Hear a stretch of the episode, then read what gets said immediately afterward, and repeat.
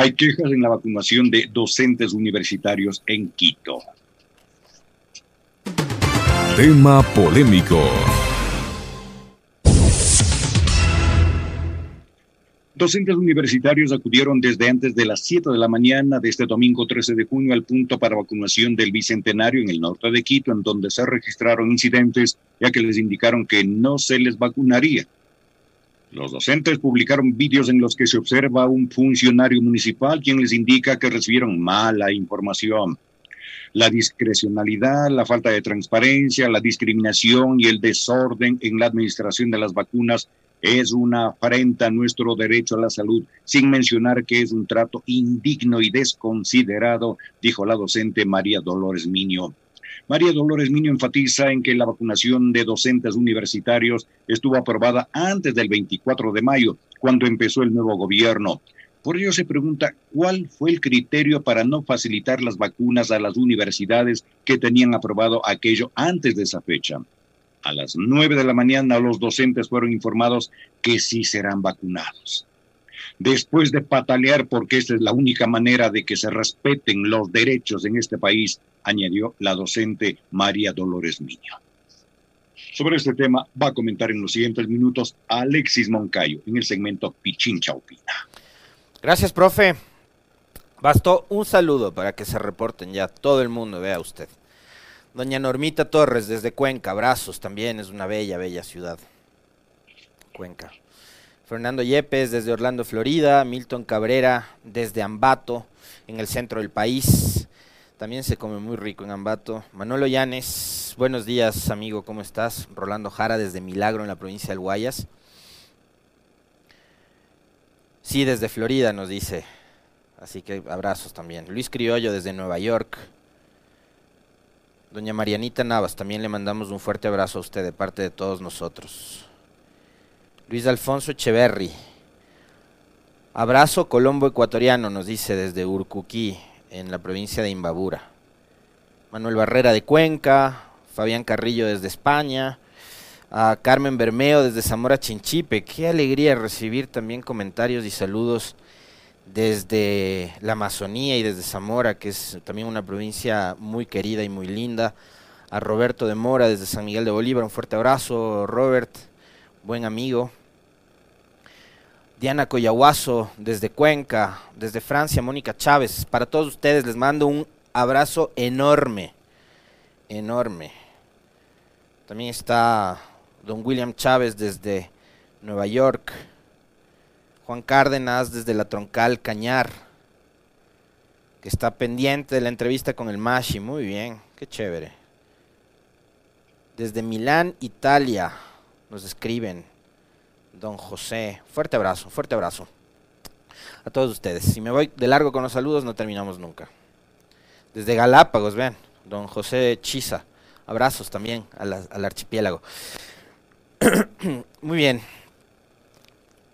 tenemos, tenemos todavía, digamos, un plan de vacunación que no termina de, llenar las expectativas de la mayoría de ciudadanos. Es lamentable.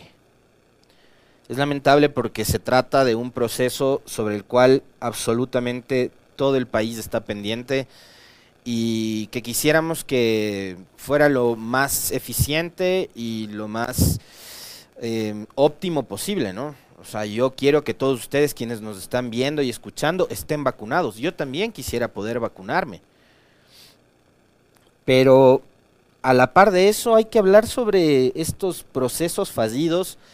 Ocurrió hace algunos días atrás, no sé si fue la semana anterior, que convocaron supuestamente a los abogados a que se vacunen y resulta que no ocurrió, digamos, o les llamaron, fueron, se amontonaron, fue un desorden y no fue un proceso eh, planificado, ordenado, organizado. Ahora ha pasado exactamente lo mismo con docentes universitarios.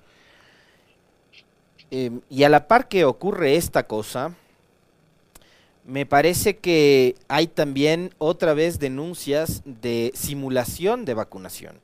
Y eso es terrible, porque a ver, este fin de semana hubo una nueva publicación en redes sociales de una eh, enfermera, digamos, una integrante del equipo de, de, salud del Ministerio de salud pública que simuló la vacunación a una mujer que me parece era de la tercera edad. Y yo no sé si son lo suficientemente conscientes quienes están al frente de este proceso de vacunación del daño que están haciendo, ¿no? Porque esa mujer a la que le pincharon la aguja, pero que no fue vacunada, se irá con la confianza de haber sido vacunada, pues. Y después, si esa persona se contagia o se enferma, porque tuvo algún, digamos, llamémoslo así, descuido, porque se confió de estar vacunada. O sea, me parece que no están siendo conscientes del daño y, me espeluzna, me espeluzna saber que hay profesionales que se dedican a la medicina que hacen ese tipo de acciones. Es decir, que simulan vacunar a alguien sin pensar ni siquiera por un segundo en las consecuencias que podría tener ese acto. Entonces ese es un tema que, a mí estos días me, ha generado una preocupación súper fuerte, porque además ya lo vivimos antes, recordarán ustedes, pasó algo, algo parecido hasta algunos meses atrás o semanas atrás durante el gobierno de Lenin Moreno. Y esto yo les decía, no se va a solucionar separando al funcionario que hizo eso, porque ven ustedes que se volvió a repetir lo mismo. Y a la par que hay una enfermera que simula haber vacunado a una persona, Eh, hay denuncias y hubo un allanamiento en la provincia de Manabí donde unos sujetos de igual forma desaprensivos, inhumanos, porque no se le puede llamar de otra manera, son verdaderos criminales, estaban falsificando vacunas, nada más y nada menos. Le escuchábamos al profe en la lectura de noticias hablar de este caso, de un grupo de sujetos que estaban eh, poniendo en, los frascos, en los envases, cloruro de sodio. Y eso vendiendo como que si fuese eh, la vacuna de Pfizer. Es impresionante. Por acá doña Ivonne Escobar nos dice, y le mandamos un saludo de regreso, Ivonne, el viernes no les vacunaron a las personas de la tercera edad en Ambato. Mi madre, una persona de 80 años que está operada de catarata, tuvo que regresar sin su segunda dosis.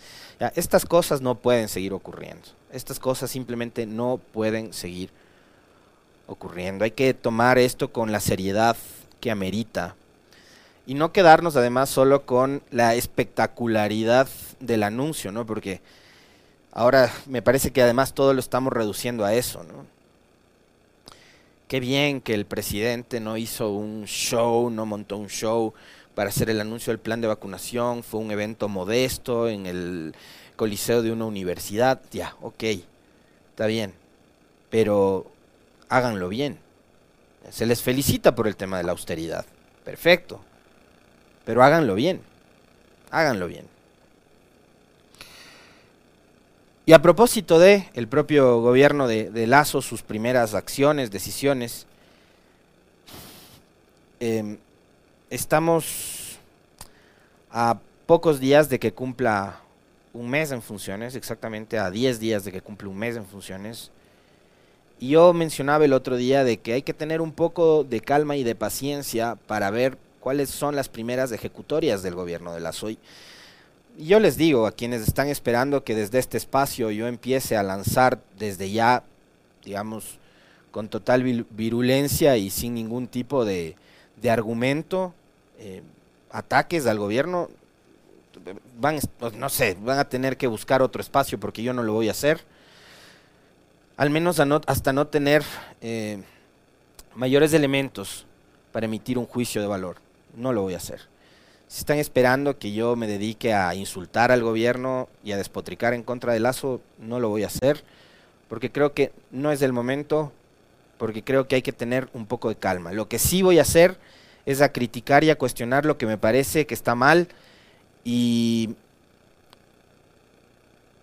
lo que me parece que está mal es que el gobierno haya empezado por lo que a su criterio es urgente y yo se los dije la semana pasada y se los dije en los últimos días, que una prioridad para el gobierno haya sido pagar favores a los medios de comunicación a través del envío de una ley, de un proyecto de ley a la Asamblea para desmontar lo que ha sido la ley de comunicación y evitar que exista regulación a los medios y que, por ejemplo, los periodistas algunos irresponsables tengan la vía libre para comentar y para decir las barbaridades que, por ejemplo, Luis, Luis Antonio Ruiz, de un canal de televisión de este país, dijera hace unos días atrás con respecto de el comportamiento antisocial de un menor de edad que por efecto probablemente de la falta de cobertura en educación, por la falta de un Estado que le brinde acceso a educación gratuita y de calidad, por la falta de un Estado que le brinde acceso a salud, a buena alimentación y demás, pudo haber caído en las redes de la delincuencia, del crimen organizado, del narcotráfico, etc.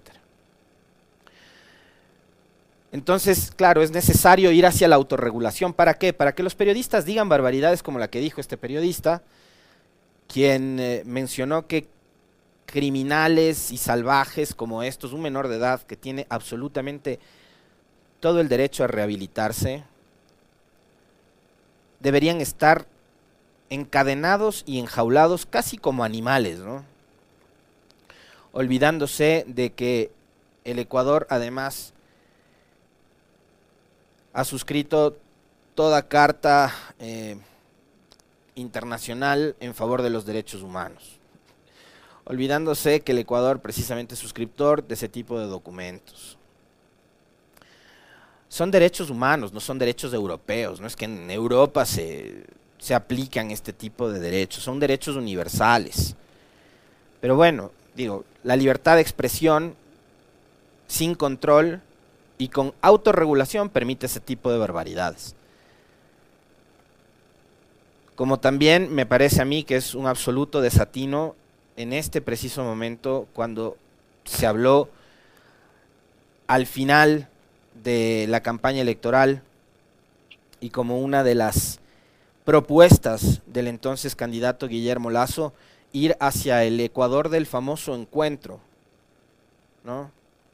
Yo no sé qué tan propicio va a ser que los ecuatorianos nos encontremos si desde el discurso oficial seguimos llamando a la confrontación.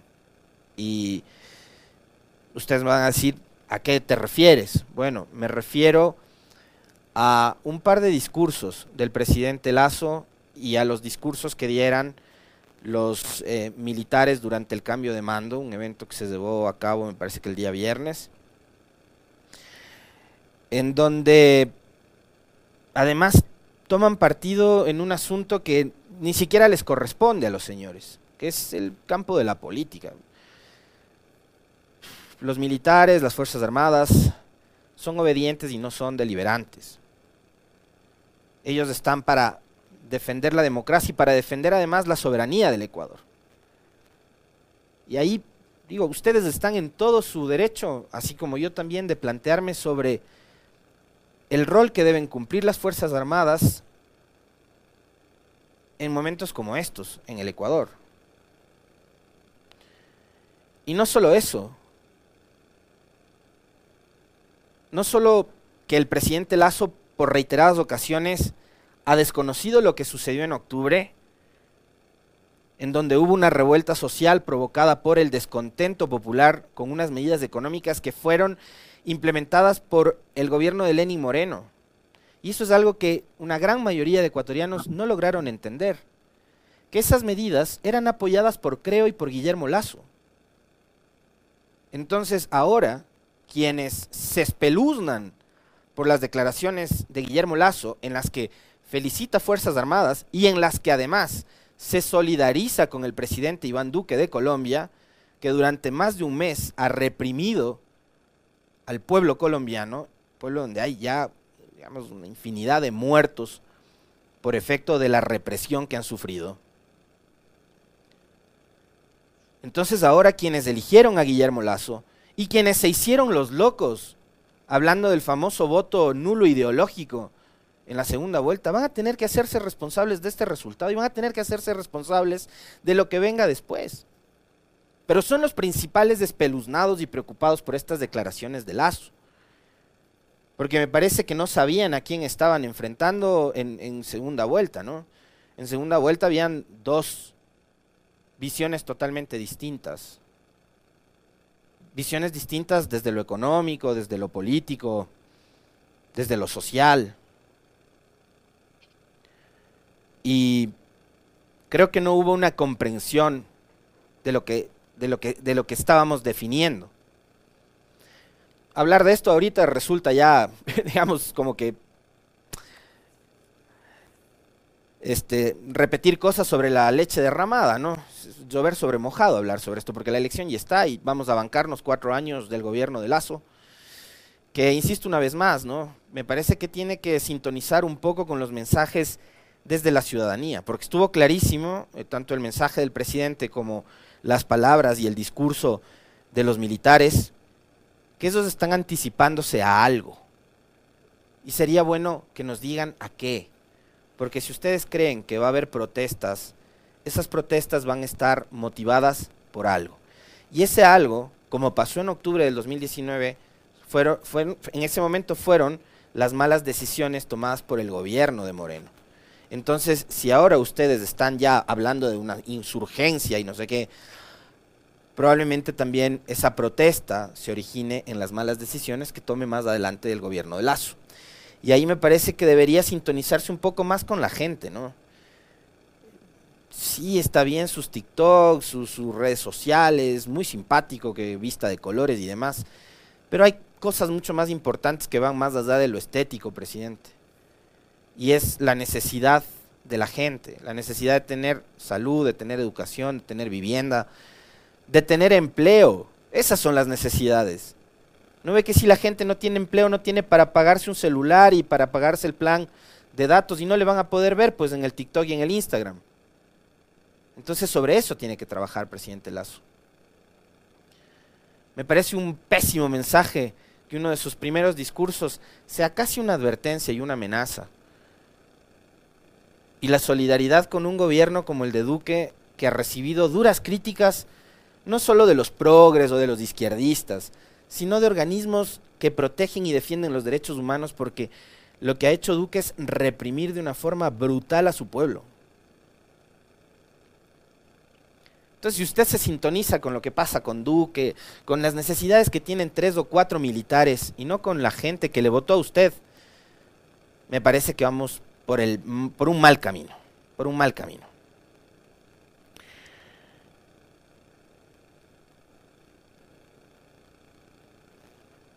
Y sobre la marcha, ¿no? Eh, empezar a decirle al país también la verdad.